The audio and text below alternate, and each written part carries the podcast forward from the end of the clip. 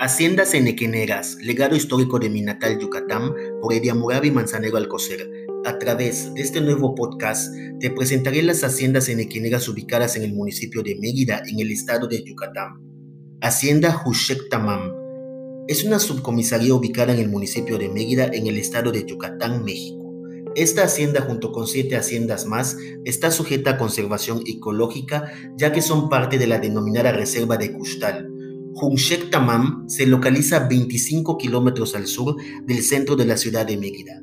Según datos históricos, el nombre Hunshek Tamam significa en maya yucateco grupo de borregos, por provenir de los vocablos Hum, que significa uno, Shek, que significa grupo, y Tamam, que significa borrego. En 1910 pasa del municipio de Mérida al de Canasim. En 1921 regresa a Mérida en 1990 regresa a Canasim.